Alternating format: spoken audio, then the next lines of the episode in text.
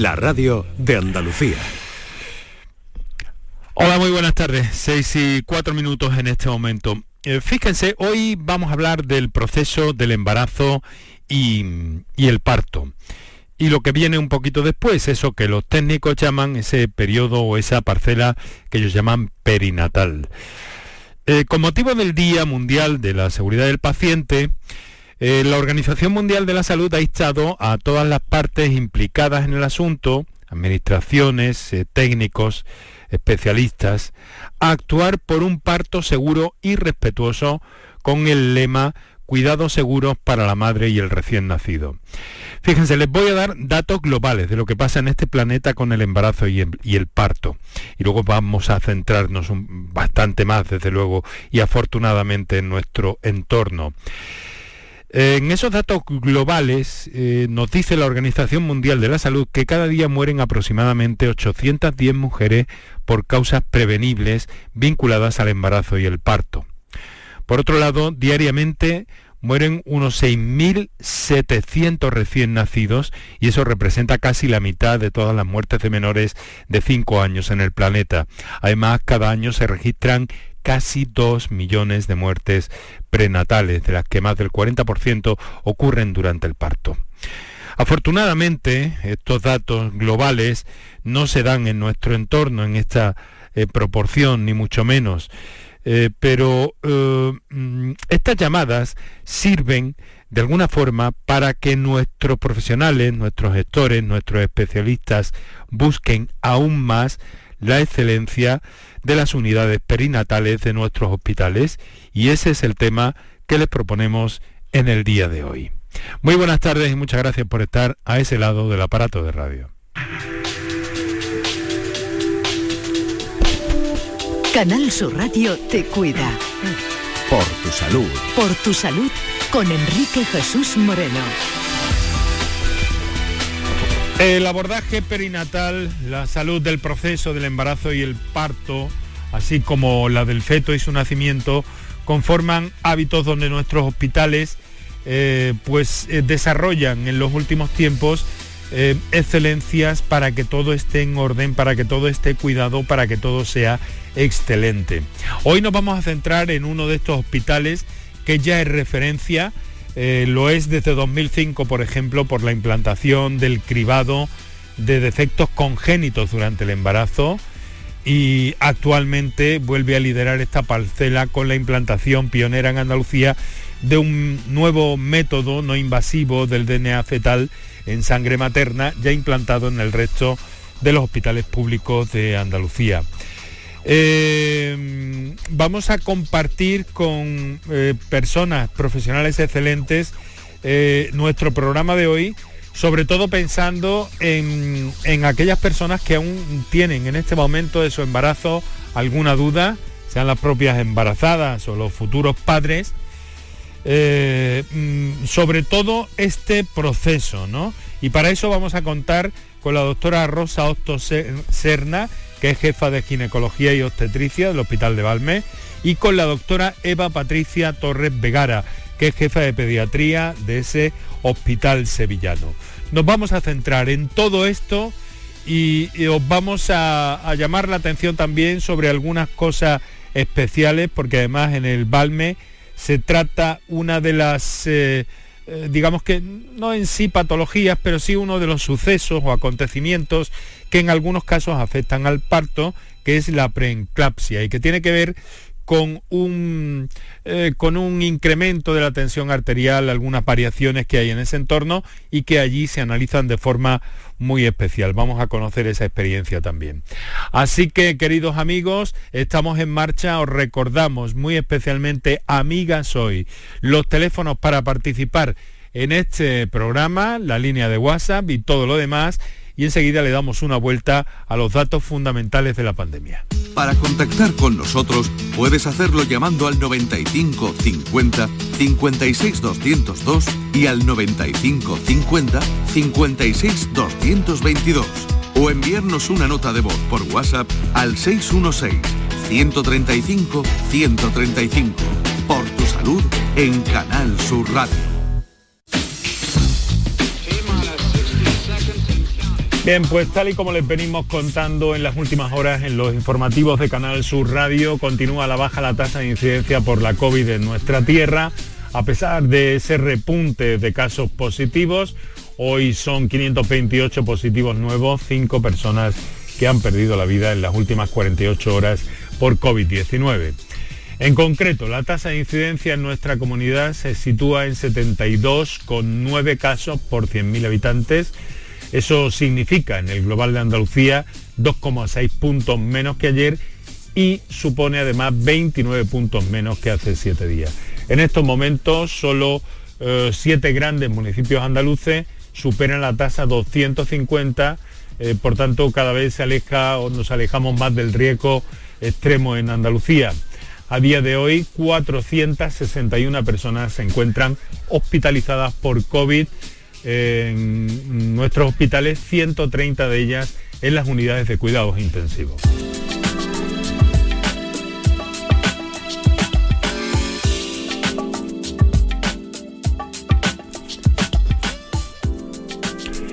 Y bueno, con las cosas así, la portavoz del Comité Asesor de Expertos sobre el Coronavirus de la Junta de Andalucía, doctora Inmaculada Salcedo, eh, ha estado esta mañana en Canal Sur Radio y ha reclamado responsabilidad a la población en este proceso de vuelta a esta normalidad que cada vez se aproxima más a ese término, cada vez es más notable. En Canal Sur Radio, Salcedo ha señalado que las vacunas también están siendo efectivas con la nueva variante MU que de momento, o de la que de momento apenas hay casos en Andalucía. La doctora Salcedo, ha dicho, es consciente de que hay que volver a las relaciones sociales. Cree que hay que compaginar la pandemia con la actividad económica, pero manteniendo medidas de seguridad. La escuchamos. La población en general se ha portado bien, a pesar de lo que vemos en determinadas personas que se acumulan pues con poca cabeza o creyéndose ya inmunes, ¿no? Mm. Y esto es lo que tenemos que, que desde los medios de comunicación y desde la, desde la autoridad sanitaria insistir. Primero que se vacunen y segundo que sigan haciendo caso a las medidas de prevención. Eh, sobre los botellones, eh, ha dicho también que se verán las consecuencias en los próximos días, aunque gracias a la vacunación confía en que no se produzcan grandes rebrotes de la pandemia. Preguntada sobre la limitación en los horarios de la hostelería, ha evitado avanzar si en una semana se eliminarían por completo, que es cuando se reúne el comité de expertos. Bien, pues esto es lo que hay en torno a la pandemia, que tenemos que ir repasando cada día, cada vez más brevemente.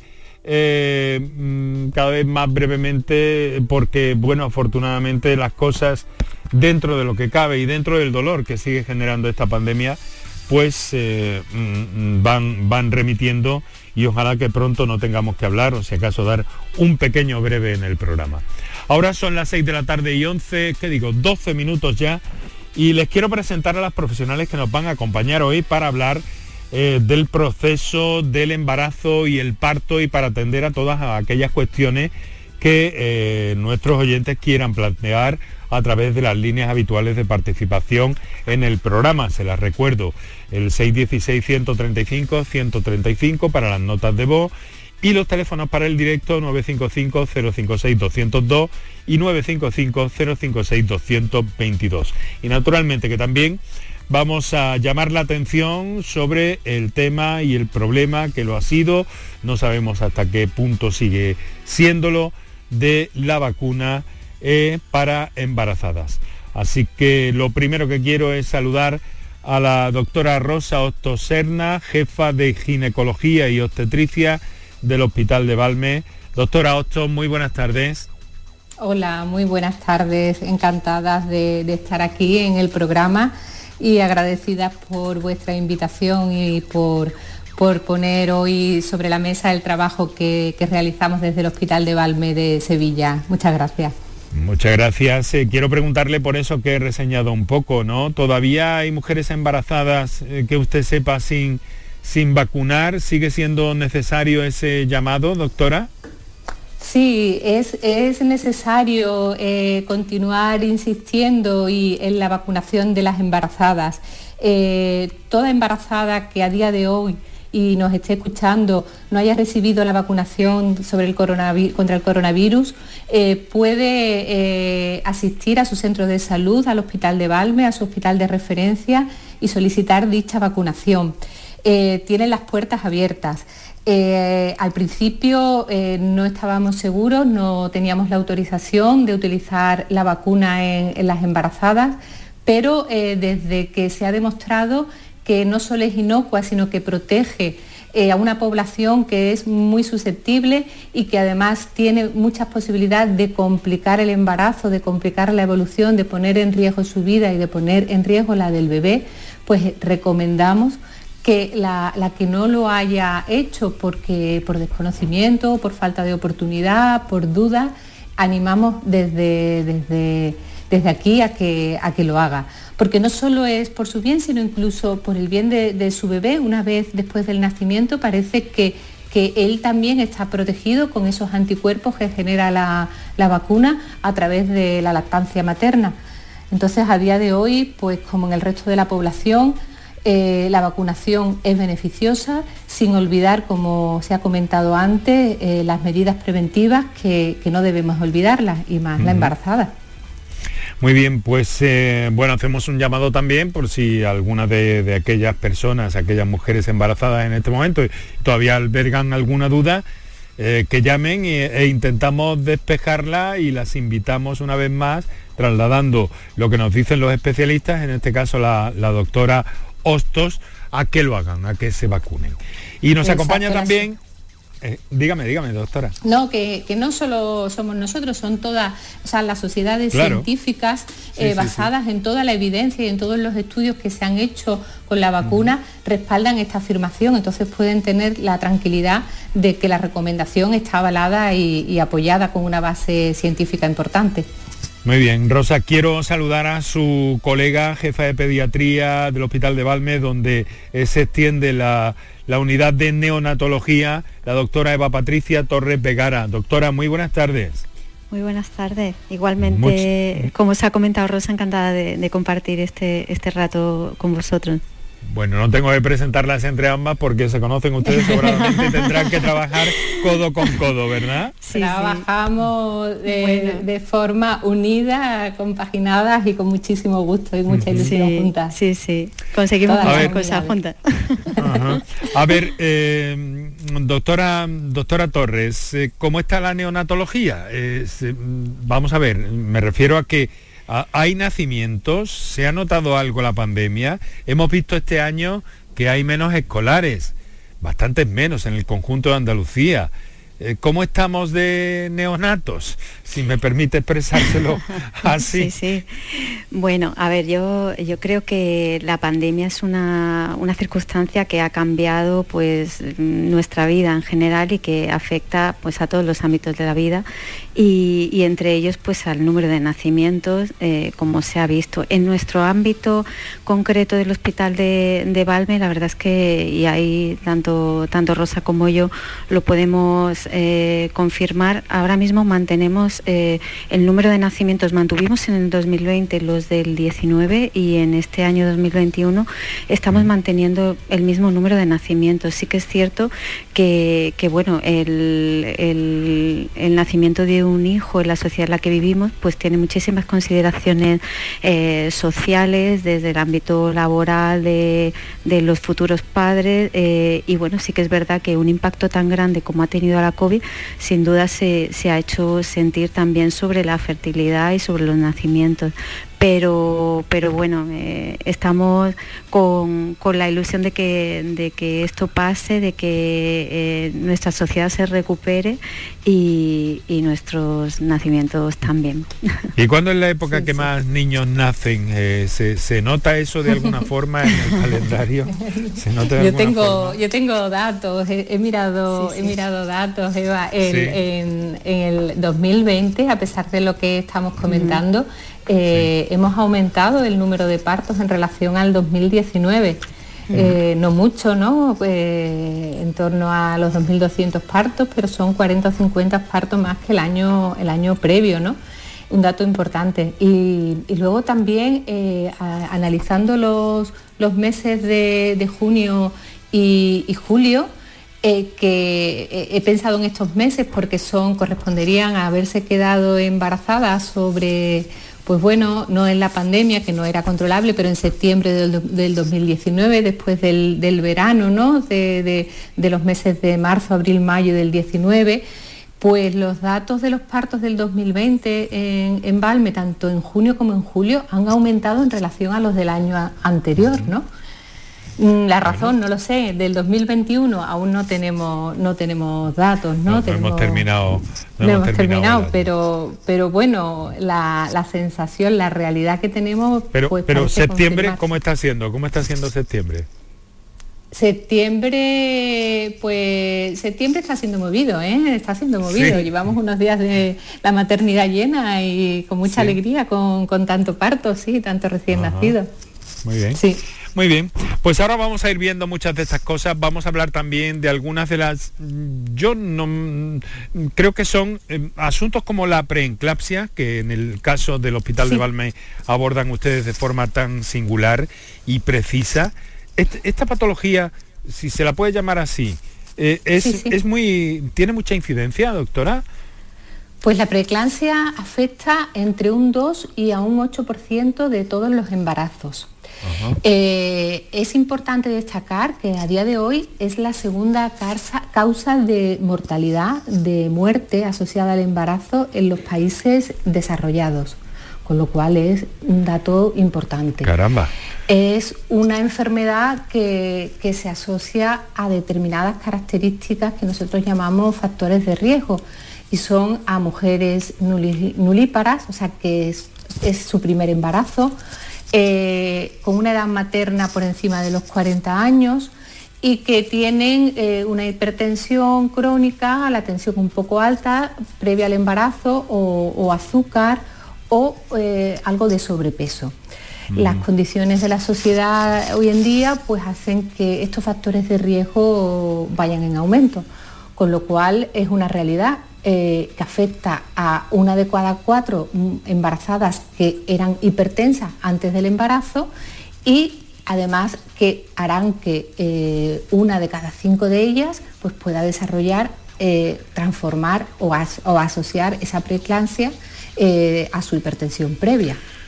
Esto lo importante es detectarlo y ajustarlo y tenerlo en cuenta, supongo, ¿no, doctora? Exacto. Eh, la introducción de esta nueva técnica eh, a través de la determinación analítica en sangre de, unos factores que nosotros llamamos angiogénicos porque están relacionados con factores vasculares, eh, en colaboración con, el servicio de, de laboratorio, nos permite predecir de alguna manera aquellas pacientes que van a desarrollar esta enfermedad con la cual eh, tenemos, eh, eh, perseguimos un triple objetivo. Por un lado, mejorar la calidad de la atención a estas pacientes adelantándonos a, la enfermedad. En un segundo lugar, disminuir los ingresos y las revisiones asociadas a pacientes en las que pensamos que puede haber esta enfermedad, pero que realmente no la tienen, porque nos permiten con mucha seguridad descartar la paciente que no la tiene.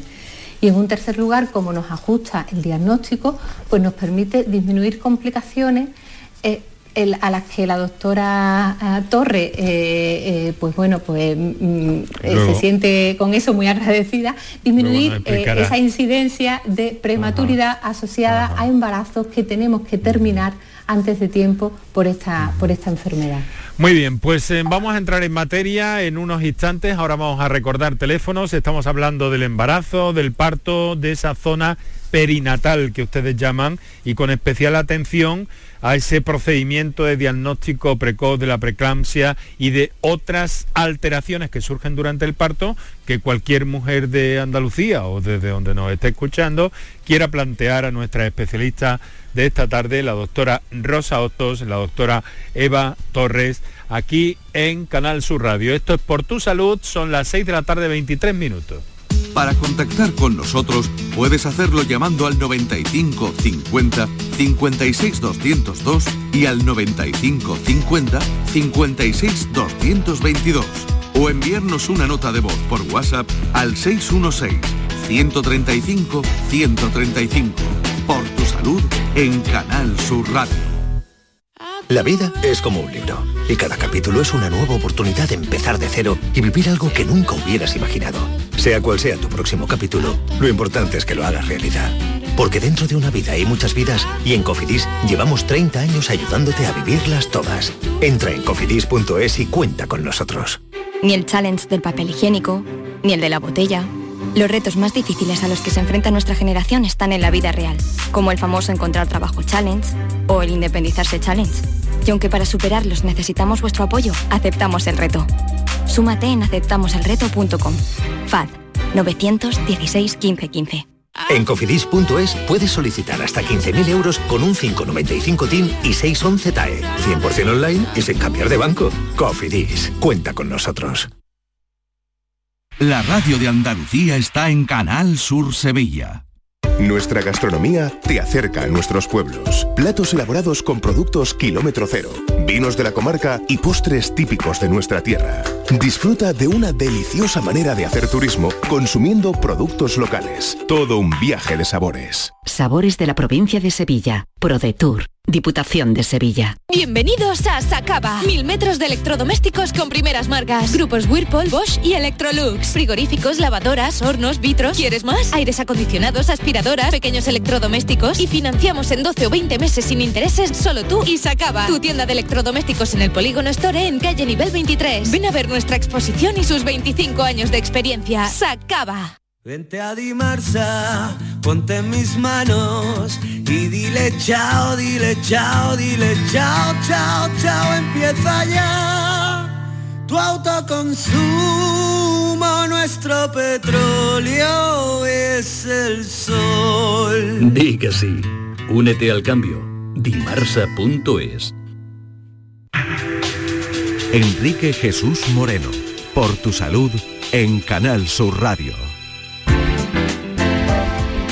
Muy bien, pues hemos llegado a las 6 de la tarde, 25 minutos en este momento, aquí Canal Sur Radio, esto es por tu salud, de nuestro saludo a nuestros oyentes en directo y también a los que nos sintonizan en la madrugada, en la redifusión de este programa durante la madrugada o a través de la aplicación de Canal Sur Radio para el teléfono móvil, que funciona muy bien, es magnífica, se ha renovado recientemente eh, o a través de la plataforma eh, canalsur.es en internet. Además, recuerden nuestros oyentes que también tienen acceso al contenido sonoro de este programa, no puede ser de otra manera, sonoro, en eh, Twitter, arroba por tu salud CSR y también en facebook.com barra por tu salud. Bueno, doctoras, recuerdo los teléfonos para nuestros o nuestras oyentes, 616-135-135 notas de voz, 955-056-202, 955-056-222 para el directo. Pero me llega una comunicación eh, por vía texto que quiero plantearles y luego entramos, vamos entrando en otras cuestiones, pero por dar prioridad a nuestros oyentes. Eh, la tengo aquí. Eh, quise eh, preguntar cuando me puse la vacuna, pero con los nervios se me olvidó. Eh, hace un mes, en el sexto de embarazo, mi pregunta es, ¿mi bebé está inmunizado? no sé, es una pregunta quizá para ambas, ¿no? No me atrevo aquí a dirigir la pregunta. A ver, ¿quién empieza? Sí, sí, eh, bueno, pues si no, empiezo, empiezo yo. Rosa y Eh, ahora- Empieza Rosa. Adelante, Exacto. doctora. Eh, la, eh, se crean una serie, con la vacuna crea una serie de, de anticuerpos eh, que no atraviesan la, la placenta, pero que protegen a su bebé para, para- no hay demostrado que, que atraviesen y que protejan al bebé intraútero, pero que sí eh, luego al- a la hora de nacer eh, lo protegen de, de la infección eh, materna, eh, bueno, la materna no porque ya no la tiene, pero de, le da defensas para una inmunidad relativa, sobre todo Ajá. durante el tiempo que esté lactando, porque es la leche también la que se ha demostrado que permite el paso de anticuerpos. Efectivamente, como, doctora como dice la doctora Hostos, en la, en la inmunidad que se genera cuando se administra una vacuna, cualquier vacuna, hay diferentes tipos de anticuerpos y diferentes tipos de mecanismos por los que se adquiere esa inmunidad y, lo que sabemos, como decía, como, como incidía la, doctora Hostos, sabemos que no hay riesgo de administrar la vacuna en la gestante, que es una de las cosas más importantes, que hay mucho más beneficios que riesgos y que esa inmunidad pues, se puede trasladar eh, al recién nacido, sobre todo continuar a través de la lactancia eh, materna, con lo cual pues, protegería después de la gestación al, neonato, que, de por sí pues, es un paciente frágil, un niño pues, que, su sistema inmune no está todavía bien desarrollado y que cualquier infección pues, le puede afectar de manera más grave que, a cualquier otra edad. Claro, es que lo que sí sabemos es que, perdona, es que la, la, infección no, o sea, una mamá que, adquiere eh, la infección, eh, la enfermedad, no la transmite al, al bebé la podría transmitir, teníamos al principio nuestras dudas, en el momento del nacimiento, en el momento de, nacer, ¿no? De, nacer por vía incluso vaginal. Entonces, la mamá al bebé no se lo, no se lo transmite, pero la mamá se puede poner muy malita, muy malita. Entonces, esa enfermedad sí que puede afectar al bebé pues porque si ella no respira, pues el bebé no respira, o porque si hay que, hay que terminar el embarazo antes de tiempo y es un prematuro, pues puede tener todas las consecuencias de esa prematuridad y, no relacionada directamente con la, con la enfermedad, pero sí indirectamente. Por eso lo que nos interesa es que la madre no enferme pero no porque se la vaya a transmitir, porque no está demostrado que al bebé ni se la transmita, ni causa malformación, ni hay ningún tipo de problema, pero sí las consecuencias. Y si se sabe que después de, nacer no puede nacer vía vaginal, no, no, hay ninguna transmisión en ese momento y durante el, tiempo de la lactancia hemos tenido mamás que han sido COVID positivas y han hecho su piel con piel, han tenido a su bebé con ellas, han lactado y no le han transmitido la enfermedad sin vacunar aún por las precauciones que hemos tenido. Y los papás también han estado en todo el proceso, no hemos, no hemos diferenciado la humanización durante esta etapa. Y ahora con la, vacuna lo que sabemos es que es igual que, las mamás que se vacunan de la gripe o que, o que se vacunan de otras infecciones víricas durante el embarazo. Lo hacen también por proteger luego a su bebé y porque esas defensas, una vez que el bebé está fuera y el madre no puede protegerla, no existe la barrera de la placenta, van a estar expuestos durante esos seis meses a los que a ellos no se les puede poner la vacuna directamente, pero sí van a estar recibiendo a través de la leche toda la protección de la madre como si estuvieran con ella. 616 135 135 para las notas de voz 955 056 202 955 056 222 para intervenciones en directo. Y de nuevo antes de que yo entrara aquí en un capítulo que quería entrar eh, pues bueno nos llega una pregunta que vamos a responder de, de rigor y que puede ser orientativa para esta persona que nos dice cuánto tiempo debo esperar para intentar quedar embarazada después de dejar la píldora. Eh, doctora Otto, ¿verdad? Sí, sí, sí, estoy doctora Otto, sin duda. bueno, pues lo que, lo que recomendamos después de los anticonceptivos es esperar aproximadamente dos ciclos, lo que es ver dos reglas normales, sin tratamiento, y aprovechar esos dos meses para realizar una suplementación vía oral con ácido fólico y yodo, pero sobre todo con ácido fólico. ¿Por qué? Porque estos dos meses permiten que las reservas de ácido fólico que han podido disminuir por las tomas de anticonceptivos se vean normalizadas y previenen para el desarrollo de defectos del tubo neural a la hora de una gestación, eh, sobre todo eh, en el primer trimestre. Y lo indicado es tomarlo antes principalmente de buscar ese embarazo. Con lo cual, dos meses, aprovechamos, tomamos el ácido fólico, utilizamos anticoncepción de barrera y a partir de ahí abrimos eh, la posibilidad a, una nueva, a, un nuevo embarazo. O sea que hay, eh, digamos que un proceso preparatorio, ¿no? En cuanto a la alimentación y a estos suplementos que van a facilitar entonces el embarazo, ¿verdad? Exacto, es lo, es lo correcto. La, en salud es una educación preconcesional, es adelantarnos eh, y valorar eh, qué podemos prever si no tenemos una vacuna administrada, por ejemplo, si no hemos pasado la varicela o no estamos vacunadas, aprovechar y vacunarnos previo a un embarazo para evitar el riesgo durante la gestación, que luego no podremos vacunarnos porque hay determinadas vacunas que se pueden usar y otras que no, etcétera. O sea que entonces eh, me está diciendo que si hay alguien eh, eh, que, quiere, que quiere quedar embarazada y no se ha vacunado todavía, lo recomendable sería hacerlo antes. No, me refería a, otro tipo de, no lo he entendido bien. Vale. A, las vacunas más generales, ¿no? A las vacunas más generales, con virus vivos. Hay distintos tipos de vacunas, entonces, por ejemplo, la varicela, eh, la vacuna que utilizamos es virus vivos, entonces está contraindicada en el embarazo. Sin embargo, eh, la, vacuna del COVID eh, no son virus vivos, son virus de RNA y se pueden usar perfectamente igual que la vacuna de la gripe, que ahora viene el periodo de vacunación de, gripe. con lo cual, toda mujer que esté embarazada eh, se puede vacunar, pero lo ideal también sería, si ahora viene el periodo de la gripe y hay una mujer que no está embarazada, pero que va a buscar embarazo, pues que aproveche y se vacune también. Eh, doctora Hostos, eh, de nuevo, ¿cuál es la razón más común para que se produzcan esos que usted ha mencionado antes, pues bueno, partos anticipados o, que no llegan a, término en los nueve meses, en las 42 semanas, ¿no? De, embarazo, que es lo, digamos que el estándar. ¿Por qué se producen esos eh, niños prematuros? Hay muchos factores, algunos incluso son desconocidos.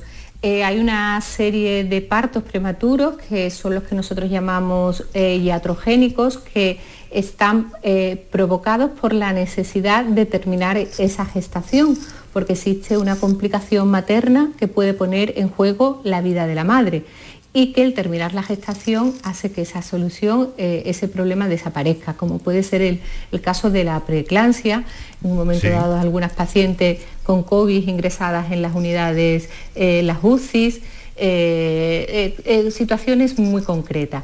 luego hay otras situaciones como, como son la, la gemelaridad, los embarazos múltiples, también predisponen a la prematuridad. Eh, algún otro tipo de enfermedades como pueden ser eh, los retrasos del crecimiento intrauterino y algunas patologías que hacen que los bebés no crezcan bien dentro y que nos obliguen también a, que, a sacarlos, a, terminar ese embarazo de una manera prematura. Pero eh, hay otros factores que son relacionados con la alimentación, con el trabajo, eh, con, el ejercicio eh, eh, exagerado, ¿no? que también pueden influir. El tabaco puede ser también un factor influyente. incluso hay algún factor genético que puede hacer que algunas mujeres en las que sus madres han tenido los hijos antes de tiempo hayan heredado esa predisposición a tener un embarazo. Las infecciones es otro factor muy importante que tenemos que, prevenir, las infecciones urinarias y cualquier otro tipo de, infección que coincida con la gestación y que pueda, eh, y que pueda influir en su desarrollo. Hablamos de embarazo, de partos, de, partos prematuros. Eh, Antonio Franco nos recuerda ahora cuáles son los teléfonos eh, para, para que nuestros oyentes que quieran intervenir puedan hacerlo. Para contactar con nosotros puedes hacerlo llamando al 95 50 56 202 y al 95 50 56 222 o enviarnos una nota de voz por WhatsApp al 616 135 135 por tu salud en Canal Sur Radio. Bueno, pues estamos compartiendo agradablemente esta tarde de programa aquí en Canal Sur Radio. Esto es Por Tu Salud con la doctora Rosa, Rosa Ostoserna, eh, jefa de ginecología y obstetricia, del Hospital de Valme. La doctora Eva Patricia Torres Vegara, eh, jefe de pediatría del mismo centro hospitalario eh, y responsable esa, esa unidad de pediatría de neonatología. Mm, doctora, eh, la neonatología, por cierto, y esos, en el caso de, los partos prematuros, sí que es una, una disciplina que, ha cambiado enormemente en los últimos años, ¿no? Ahí hemos visto... Mm, Eh, un avance técnico muy importante, ¿no? ¿Puede, a grosso modo, resumir? Sí, a ver, eh, yo creo que la, neonatología, quizá dentro de la pediatría, y eh, a pesar de todos los avances que, ha habido en todas las áreas, ha sido quizá el área de capacitación específica dentro de la pediatría donde más se ha mejorado y se ha, se ha sobre todo mejorado la supervivencia sin secuelas del, neonato prematuro o no prematuro enfermo. Eh, pues lo primero y, para mejorar los resultados, que es fundamental ahí nuestra colaboración con los con los obstetras, con los ginecólogos, es la mejora en la atención al parto prematuro. Sin duda, siempre decimos los neonatólogos que la mejor incubadora es la madre, es decir, que la mejor medida para para que el prematuro vaya bien es que no nazca de forma prematura salvo que sea imprescindible. Entonces, la mejora en la atención a las condiciones del embarazo, del parto, ha supuesto, y la generalización de, esa mejora en el último siglo, pues ha supuesto, supuesto un avance eh, muy grande. Y luego de cara a, tratamiento, pues el problema respiratorio, que es eh, uno de los que más eh, afecta sobre todo a los recién nacidos prematuros por su inmadurez a todos los niveles, pero sobre todo pulmonar, eh, pues ha mejorado mucho su manejo con nuevas técnicas de ventilación, nuevos respiradores que nos permiten ventilar mejor a los recién nacidos sin dañar sus pulmones eh, de una forma más fisiológica. Luego avances también, por ejemplo, en, el tratamiento de la encefalopatía psicoisquémica con hipotermia. Eh, vamos avanzando y, sobre todo lo que, lo que hablábamos y al, hilo de, de lo que has comentado de la de la estrategia de seguridad del paciente, es muy importante eh, avanzar en los medios técnicos, sin duda. Eh, si no tenemos un buen respirador para, ventilar a un niño prematuro que nace con 600 gramos y 25 semanas, pues, pues ya no vamos bien. Pero hay que aunar esa mejora en la técnica con humanizar eh, la asistencia, que es lo que nuestro hospital ha sido desde siempre pionero. Eh, yo aquí quiero recordar que, Rosa lo conoce bien a nuestro antiguo jefe de, neonatología, que era el doctor Javier Casanova, que decía que, a nosotros no nos ingresa un recién nacido, nos ingresa una familia. Cuando ingresa un recién nacido en nuestra unidad, generalmente su madre también sigue estando pues, afectada, acaba de, dar a luz o a veces está en la UCI. Entonces hay una, una alteración de la dinámica familiar muy importante, sobre todo cuando tenemos a un niño, a un gran prematuro ingresado durante semanas o meses. Y ahí es muy importante el, humanizar. Y, yo, que, yo que llevo la consulta de seguimiento de los antiguos prematuros eh, y los veo hasta los 14 años, eh, lo que más agradece la familia, sí, sí, hasta que se acaba la edad pediátrica. yo, yo siempre les digo, cuando ya sepan hacer raíces cuadradas y casi que se echen novio, entonces, le doy el alta. pero, pero es muy importante porque en ese, en ese feedback que te dan las familias es muy importante, por supuesto, todos los medios técnicos, pero lo que ellos agradecen enormemente es cómo fue, cómo, cómo es ese momento de atención al parto, la atención perinatal, eh, lo que ellos viven en las primeras semanas, viven momentos muy complicados de, malas noticias, vamos cambiando unos problemas por otros y, yo creo que, que ahí el, acompañar a las familias eh, en ese proceso es fundamental, aparte de, dar calidad a la asistencia. Bueno, ahora le vamos a pedir que nos explique también qué son esos cuidados canguro eh, que practican en su hospital. Doctor, ahora voy a dar paso a un, un mensaje de voz que nos ha llegado al 616-135-135. Adelante, compañeros. Hola, buenas tardes. Quisiera preguntarle a las doctoras, tengo una hija de 39 años que está tratando de quedarse embarazada, pero hasta ahora no lo consigue.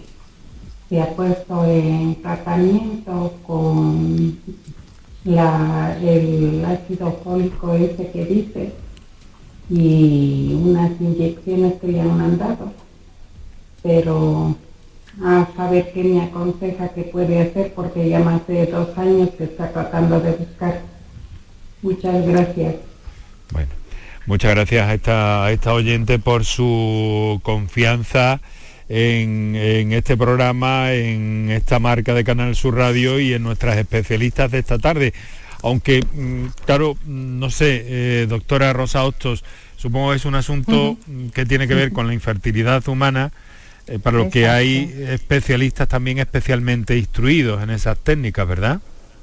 Exacto, eh, nosotros contamos con, una unidad de reproducción humana asistida en el hospital de, Valme eh, que, da cobertura a toda la población del área eh, sanitaria sur que, no consigue de, una manera espontánea en, unos primeros meses o ya no hablamos de años por el aumento de, de la edad de las mujeres a la hora de buscar un embarazo, ¿no? y que intenta poner eh, solución, buscar la causa del problema y solucionar la, causa eh, de una manera asistida, intentando sobrepasar esas complicaciones que, se detectan a, distintos niveles, a nivel ovárico, tubárico, dependiendo de, cada unidad, a nivel femenino, masculino, es un problema de pareja que hay que diagnosticar y tratar en pareja.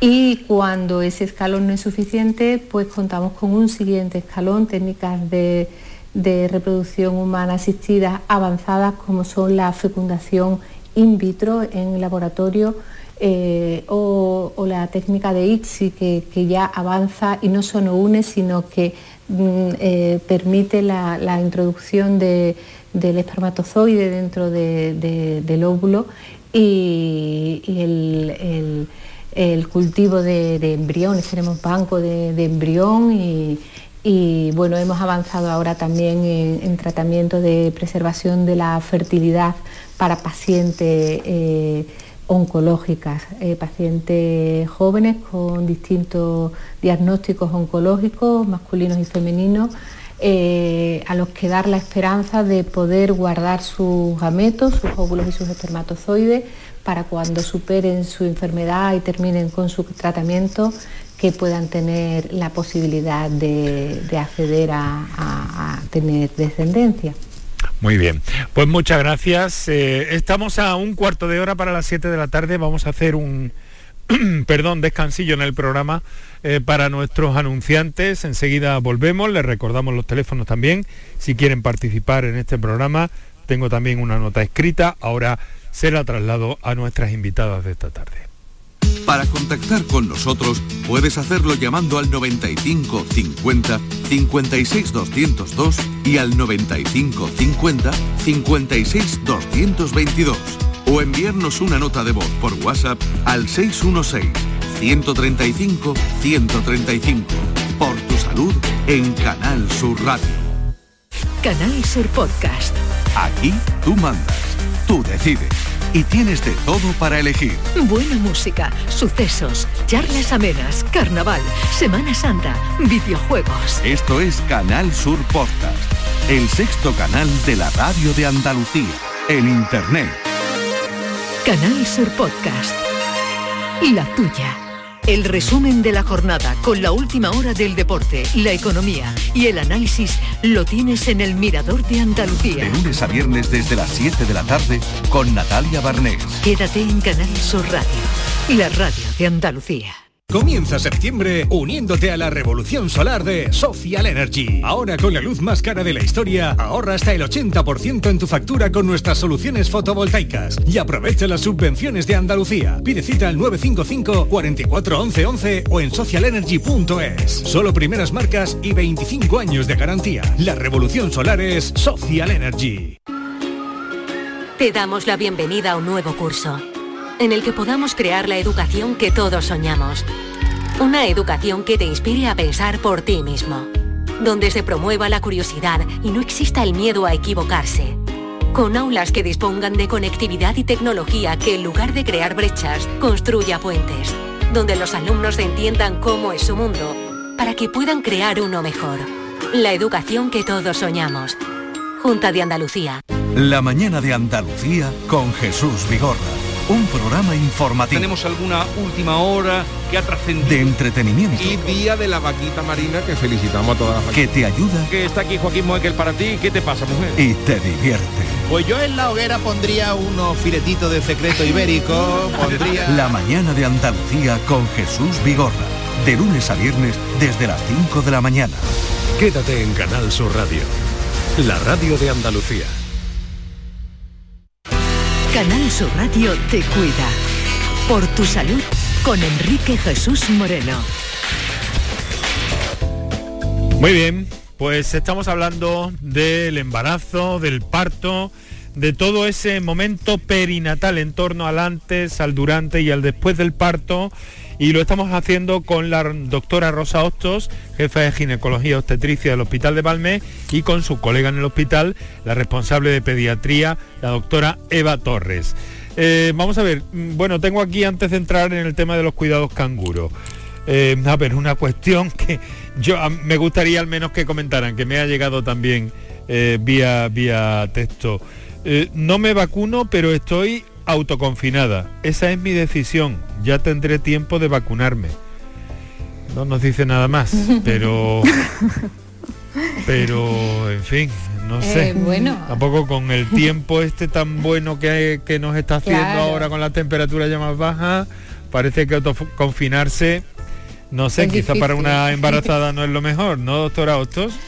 Claro, yo creo que, no, es necesario caminar para, evitar la, obesidad, la hipertensión, el azúcar, es necesario hacer ejercicios, salir, eh, necesitamos relacionarnos también, necesitamos ayuda, cuidados, visitas y es muy difícil estar totalmente aislados e incluso creo que no es tampoco lo más indicado.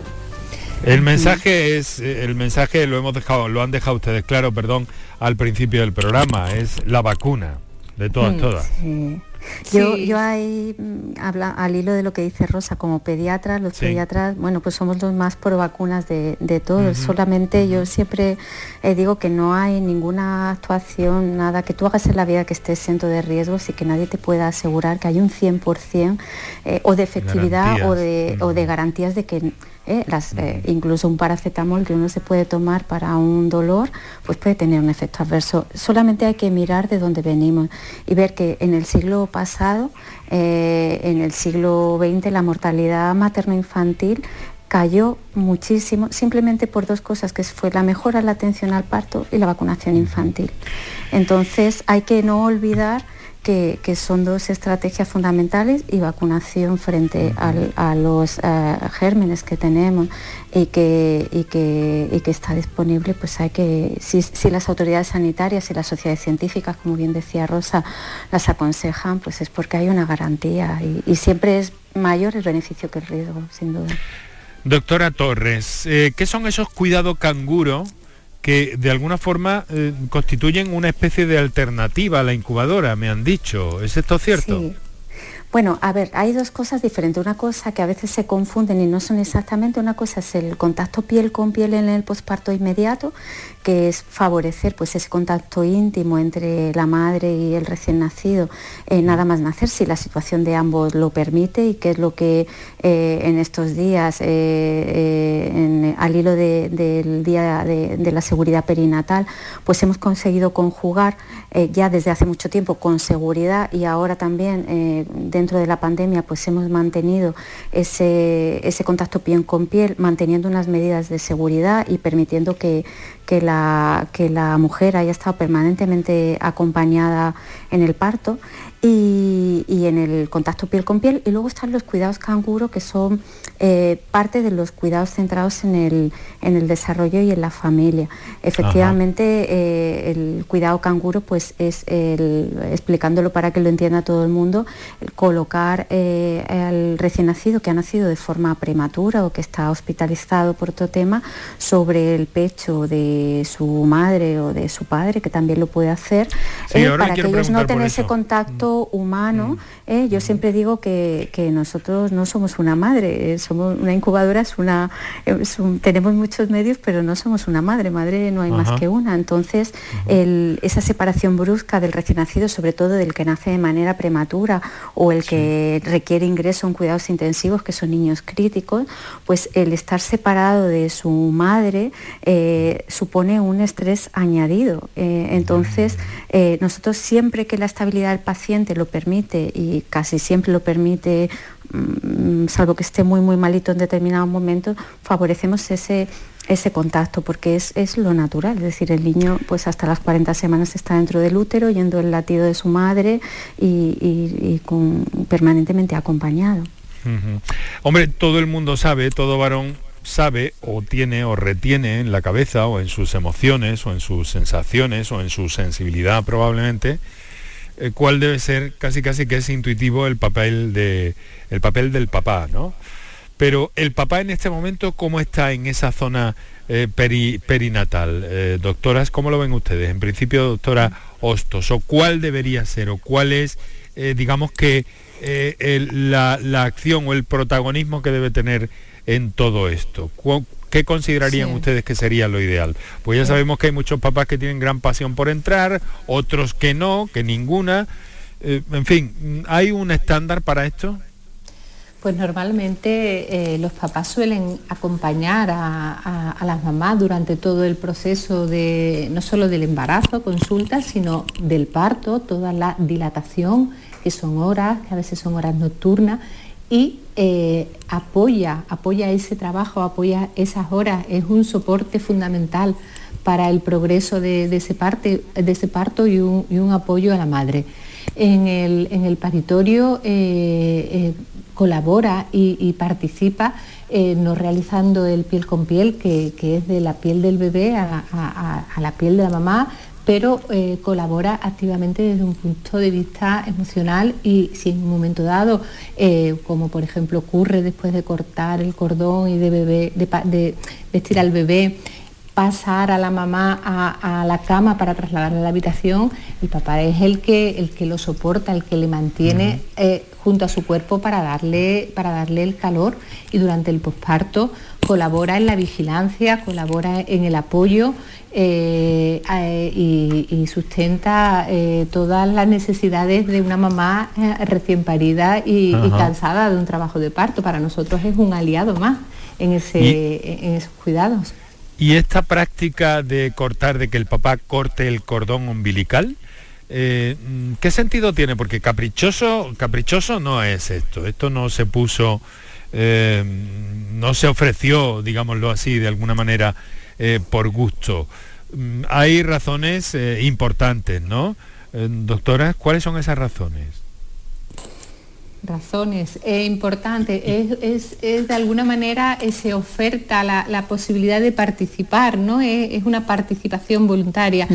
no es quizás el entrar en el paritorio sí, sí, es más fácil, el cortar el, el, cordón para los papás no es tampoco algo que en un momento dado igual sea agradable, a veces incluso sí puede ser estresante y si uno ve que, el tema pues al contrario puede sobrepasar, mm, tampoco es necesario.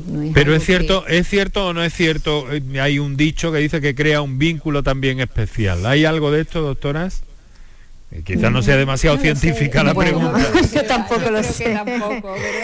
no, yo creo, yo creo que el, hecho de, ese acompañamiento, como decía Rosa, ese acompañamiento, esa, esa integración en, en lo que es todo el proceso del del parto, en el posparto, en el periodo perinatal inmediato y en nuestro caso si el recién nacido tuviera que, ingresar, eh, también pues hay que atender a la familia en su conjunto. Hay familias pues muy diferentes, con diferentes circunstancias y, hay que atenderlas en sus necesidades. Y yo creo que, en eso está con, seguridad, pues, mm, con, haciendo, eh, siendo excelentes los cuidados desde el punto de vista médico, con seguridad para el paciente e, implicar también al, acompañante, a la pareja en esta, en esta seguridad, por ejemplo, en el, contacto piel con piel, eh, pues se le explica qué es lo que tiene que vigilar, porque la mamá está más cansada, si tiene que, tiene que vigilar cómo está la postura de la cabeza del niño y,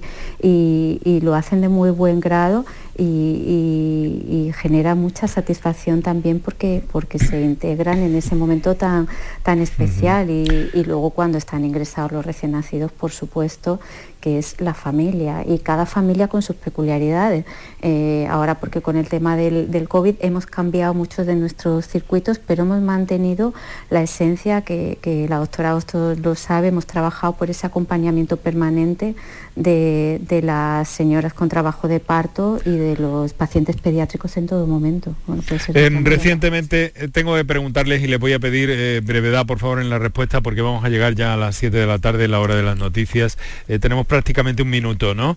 Pero vamos a ver, el tema de la seguridad, que últimamente hemos conocido un caso de, una chica eh, de, Castilla, eh, que bueno, que al parecer, pues después de una serie de pruebas genéticas y demás, hubo un cambio en la hora del, en la hora del parto. Esto hoy día ya mm, supongo que está resuelto con tecnología incluso, ¿no? Quiero decir, esto no va a pasar. Hoy en día los bebés no se separan de, su mamá o, de su papá. Si la mamá en un momento dado, eh, por cualquier circunstancia, requiere un ingreso en una UCI o, o no puede permanecer atenta al cuidado del bebé, tenemos un doble sistema de identificación, un protocolo eh, de seguridad donde los bebés se identifican eh, no, no, solo por, la sangre, sino por se le pone una pulsera que no se le mm. quite en ningún momento tanto al bebé como a la mamá para que, no haya ningún tipo de, confusión. Muy bien. Pues le quiero, les quiero agradecer muchísimo que sobre un tema tan hermoso nos hayan ilustrado eh, tanto y tan bien y conocido así de cerca y con la experiencia de la doctora Rosa Ostoserna, jefa de ginecología y obstetricia del Hospital de Valme, la doctora Eva Patricia Torrepegara, jefa de pediatría, neonatología. Hemos repasado algunas cositas que todos en nuestro mundo debemos tener en cuenta. Ojalá que esa natalidad vaya a más, que es lo que necesitamos todos, nos dicen los, los expertos, y que tengan ustedes mucho trabajo. Muchas gracias, doctora, por compartir con nosotros este rato. Gracias a vosotros. Gracias. Ha sido muy, ha sido muy agradable. Nuestro agradecimiento a Toñi González de Comunicación del Hospital de Valme y aquí en la radio Canterla, Franco y Moreno.